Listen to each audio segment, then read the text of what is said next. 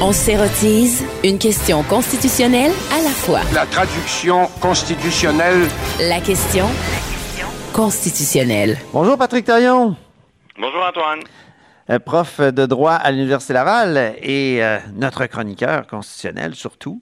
Trois sujets aujourd'hui, Patrick. Euh, il y a un lien entre les trois, tu nous l'expliqueras. Mais commençons par une affaire assez controversée. C'est cette plainte de l'historien et candidat à la direction du Parti québécois, Frédéric Bastien, au Conseil de la magistrature contre celle qui était la juge en chef de la Cour d'appel euh, donc euh, jusqu'à très récemment. Et cette plainte a été déposée parce que Frédéric Bastien estimait que face à la loi 21, donc à la loi sur la laïcité, la juge en question était partiale. Oui, et c'est fascinant parce qu'on ne saura jamais finalement ce que le Conseil de la magistrature ou aurait pensé euh, du fond de l'affaire parce que la plainte est rejetée sur, la base que c'est plus le temps d'y répondre. C'est-à-dire que euh, fin avril 2020, on apprend que le juge Glenn Joyal, vice-président du euh, Conseil canadien de la magistrature, nous dit, ben écoutez, elle a pris sa retraite le 8 avril. Donc, euh, quand même qu'on lui jetterait un blâme, machin, elle n'est plus juge. Et, ah la séquence là dans, ce dossier est quand même assez fascinante parce qu'on se rappelle, en 1er août, conférence préparatoire, la juge du val arrive et dit au parti, euh, il y a un argument que vous n'avez jamais plaidé, vous devriez le plaider. Puis plus tard dans son... Donc ça, c'est une conférence préparatoire, c'est avant un procès, hein, c'est ça? Exactement. Puis on rencontre le juge, puis on discute. Puis là, la juge, elle propose un argument qui n'était pas dans les factums, donc dans les dans les documents de préparation. Elle le dit elle-même dans son jugement. Elle dit euh, l'interaction entre l'article 28 de la charte et la clause non-obstant, ça n'a jamais encore été étudié. Mais c'est pas grave. Elle, dit au parti, je veux vous entendre là-dessus. Et puis le 24 septembre, ça on en a très très peu parlé, mais le 24 septembre, la juge se rend à l'association Lord Reading à une conférence qui est donnée par le doyen Robert Leakey. Et de quoi on parle cette journée-là, à cette conférence-là? On y parle de l'article 28 et de tous les autres arguments avancés par mon collègue Leakey pour contourner euh, la, disposition de dérogation. oui, parce que c'est ça, il y a la clause non obstant dans la loi 21, ça, il faut, le rappeler, il y a la clause non obstant dans la loi 21. Puis, euh, bon, ça, on pourrait penser que ça bétonne euh, la loi, mais il y a plusieurs juristes qui disent non, non, il y a moyen de contourner, et notamment avec ce que propose la juge du val Exactement. Donc, elle est à la, table d'honneur, elle écoute, c'est comme une audience particulière qu'elle a. Elle est, lors de cette conférence-là, elle écoute euh, l'argumentaire de Robert Leakey, très complet sur la question.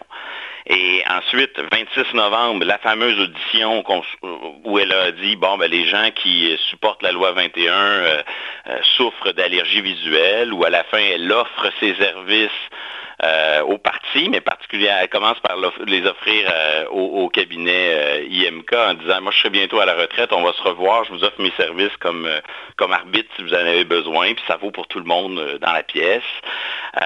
donc, ces déclarations-là, on en a beaucoup parlé. Est-ce qu'en soi c'est suffisant pour poser problème? Ben, plusieurs éléments dans le dossier qui s'ajoutaient les uns les autres. Puis, il y a des apparences de partialité. Mm. Oui, et, l'annulation du souper conférence qui devait avoir lieu euh, le 10 décembre à Westmount. Donc ça, on en avait beaucoup parlé. Cette fois-là, le 24 septembre, euh, la juge du val elle assistait à une conférence qui portait sur l'objet du litige, celle de Robert Leakey.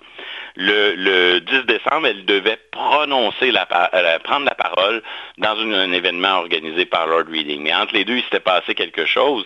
C'est que Lord Reading, au départ, c'est comme une association où des avocats, des juges se rencontrent. C'est pas vraiment un, un groupe qui intervient euh, dans des litiges. Mais durant le mois de novembre, le Lord Reading a décidé de devenir partie, d'intervenir dans une des contestations de la loi 21. Bon. Alors ça, comme l'événement était à venir, la juge en chef avait annulé sa, sa, sa participation. Et bon, la conférence devait avoir lieu le 10 décembre, et dans un effort de rapidité, euh, la Cour d'appel a rendu sa décision le 12 décembre, où euh, les trois juges étaient divisés, ils avaient des motifs totalement différents, mais au final, la juge du val elle, voulait suspendre la loi 21 pour les arguments qu'elle avait elle-même suggérés au parti. Et finalement, le juge Mainville lui disait qu'il ne fallait pas aller dans cette direction Et un peu entre les deux, euh, le cœur brisé, la juge Bélanger finissait par se ranger du côté du juge Mainville. Depuis, qu'est-ce qui s'est passé dans le dossier de la loi 21? Quand même beaucoup de choses. Oui, la juge Duval-Essler a, pris sa retraite au mois d'avril. Le 9 avril, la Cour suprême a, refusé d'entendre l'appel sur l'affaire Duval-Essler, si vous voulez, sur la question de la suspension. Oui, c'est vrai. Et donc ben là, euh, on, se retrouve avec euh, une audition en première instance sur le fond. Parce que c'est très important, les gens doivent comprendre que depuis le début, on ne parle que de la question de faudrait-il suspendre la loi en, attendant. C'est ça. Et là, à l'automne, ben, ça va peut-être être retardé en raison de la pandémie, mais une date a été fixée pour que tous les dossiers de contestation, il y en a plusieurs, euh, soit en quelque sorte fusionné dans un seul, sous la présidence du juge Blanchard, ce qui est d'ailleurs un choix assez... Euh, en tout cas, il faut souligner que le juge Blanchard a déjà suspendu la loi 62 qui avait été votée par, les, par un Parlement majoritairement libéral. C'était une loi qui, qui euh, régissait la réception de services à, visage couvert, découvert. Donc lui, il avait suspendu cette loi-là et c'est ce juge-là que le juge en chef a choisi pour entendre l'affaire au fond. Donc ça devrait être débloqué à l'automne, peut-être quelques mois de retard en raison de la pandémie, mais euh, c'est un peu là où on est rendu dans le dossier de la loi 21. Il reste à euh, savoir si euh, Frédéric Bassin ira en, appel ou en révision judiciaire sur sa plainte, c'est une autre affaire, mais, mais sur, le fond, on devrait avoir des... La prochaine saison devrait être décisive pour la loi. Est-ce déjà arrivé que le Conseil de la magistrature blâme un juge qui est parti à la retraite? Ben, euh, il faudrait que je, fouille davantage.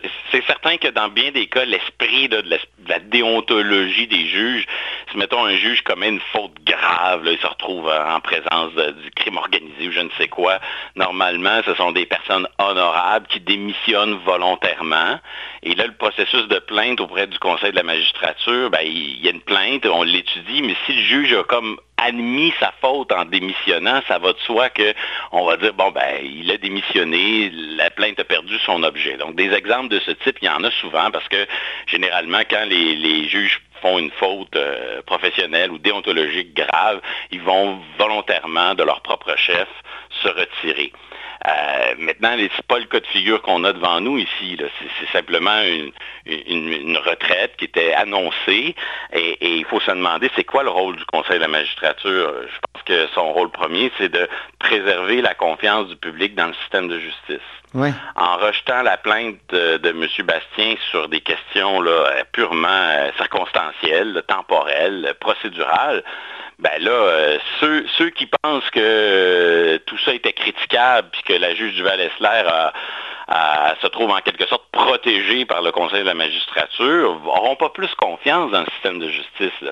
Et, ceux, peu nombreux quand même, mais qui disaient qu'il n'y a rien là, ce que la juge Duval-Essler a fait, euh, c'est pas vraiment important, ben, n'auront jamais l'occasion de, voir leur argumentation triompher. Donc, derrière cette espèce de, fuite en avant du Conseil de la magistrature, je pense qu'il y, a une prudence, c'est sûr, mais il y a quelque chose qui ne va pas améliorer. Le cynisme à l'endroit du pouvoir judiciaire n'a pas diminué euh, dans les dernières heures avec cette décision-là. Au contraire, surtout dans les milieux euh, plus nationalistes qui supportent la loi 21, c'est pas ça qui va leur donner confiance dans le processus.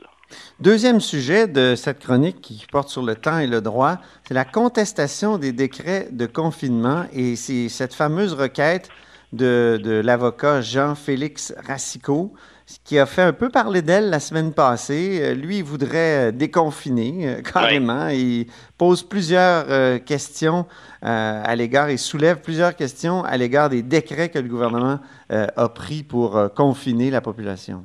Un drôle de moment hein, pour contester euh, les mesures euh, actuelles. Euh, on a beaucoup parlé des aspects qui me semblent un peu secondaires de sa demande, le fait qu'il plaide du droit naturel, donc des espèces de règles qui viendraient de la nature, l'utilisation de l'habeas corpus, une vieille institution britannique, mais il y a des arguments plus techniques dans sa requête.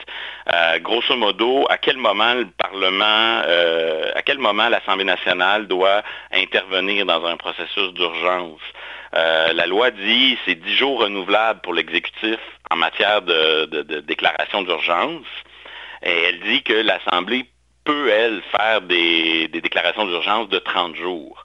Est-ce que ça veut donc dire qu'au bout d'un certain temps, à l'Assemblée de faire des, déclarations d'urgence plus longues où on a toujours le choix entre le, la voie euh, gouvernementale exécutive et la voie euh, Assemblée nationale. Euh, la loi fédérale est plus claire là-dessus. La loi fédérale, elle oblige une confirmation de l'état d'urgence par le Parlement au bout d'un certain nombre de jours. La loi québécoise, elle, elle utilise la formule ou qui est plus ambiguë. Ça donne l'impression que les deux chemins sont possibles. Et quand les deux chemins sont possibles, ça veut dire que le juge qui tranche ça à la fin, bien, il y a un il y a un peu de discrétion, il y a, une marge de manœuvre. Et bon, ça c'est un argument quand même euh, qui mérite une certaine considération. Un autre euh, qui est avancé par ma collègue Martine Valois, c'est que dans les décrets qui sont votés par le gouvernement Legault depuis euh, un bon moment, ce sont des décrets pour des périodes d'urgence de 10 jours qui sont renouvelés. Mais des fois dans le décret, on dit, on prévoit des choses au-delà de la période de 10 jours. Ça ah pose une question fondamentale. Est-ce que, toujours sur le lien entre le temps et le droit, est-ce que l'on peut, lorsqu'on a un pouvoir qui ne vaut que pour 10 jours, même s'il est renouvelable, commencer à édicter des règles de droit qui, ont des effets au-delà du 10 jours? Parce qu'il ne faut jamais oublier que le gouvernement exerce des pouvoirs importants en temps normal comme en situation d'urgence, mais ces pouvoirs, il les tire d'une loi il ne peut pas aller au-delà de ce que la loi prévoit. Donc, ces, arguments-là vont tôt ou tard être, débattus, mais pour le moment, la requête de monsieur de Maître Racicot, elle a été un peu écartée euh, en c'est un peu un prétexte utile pour des raisons euh, procédurales. On a dit vous avez utilisé le mauvais véhicule, retournez chez vous. Euh, si vous voulez utiliser euh, le bon véhicule, ben, recommencez à zéro. Et ça, ça permet au pouvoir judiciaire de gagner un peu de temps dans un contexte où le pouvoir judiciaire, là, ça devient très, très difficile pour lui d'évaluer la, raisonnabilité des décisions gouvernementales. Il n'y a pas de preuves, il n'y a pas de preuves très convaincantes. Là. Euh, c'est difficile de faire ça dans des, dans des auditions virtuelles. Hein. Tout ça a eu lieu vendredi dernier par un espèce de, procédé virtuel d'audition qui, qui, est tout nouveau. Ah, Donc, euh, il y a un besoin pour le pouvoir judiciaire dans, cette affaire-là de... C'est pas qu'ils refusent de contrôler le confinement, mais on sent qu'ils veulent gagner du temps puis euh, laisser les choses un peu... Euh, est-ce que l'histoire dit si Maître Racicot va se réessayer finalement, va refaire ses devoirs? Ben, je, ne connais pas Maître Esco, je ne connais pas ses motivations, mais j'ai l'impression que ses motivations sont profondes, que, même si euh, la vaste majorité de la population est derrière les politiques de confinement, il y a quand même des gens, notamment dans les milieux économiques, qui s'interrogent à savoir si ces mesures de confinement-là vont, vont, trop loin. Puis on, le voit, là, ce qui se ben, dessine. il faut, faut, s'assurer que les décrets soient, soient légaux, soient, oui, soient conformes. Et sur le plan judiciaire, le gouvernement va être coincé entre, entre deux, deux euh, types de recours. Il va avoir les recours de type euh, recours collectif, des gens qui vont trouver que le gouvernement n'a pas fait assez pour sauver les gens dans les CHSLD ah ou pour sauver. Donc, des gens qui, vont dire ben, le gouvernement a été imprudent, puis là, qui vont demander des dommages et intérêts. Ces recours-là, on, commence à les voir apparaître. Ça va prendre du temps. Le pouvoir judiciaire est pas, euh, va, avoir besoin de, temps pour les analyser, ces recours-là, mais ils vont aboutir, ces recours-là, un jour ou l'autre, puis on va savoir si le gouvernement en a pas fait assez. Et vous allez avoir un recours comme euh, celui de Maître Asco pour dire le gouvernement en a fait trop, c'était abusif, ça allait beaucoup trop loin.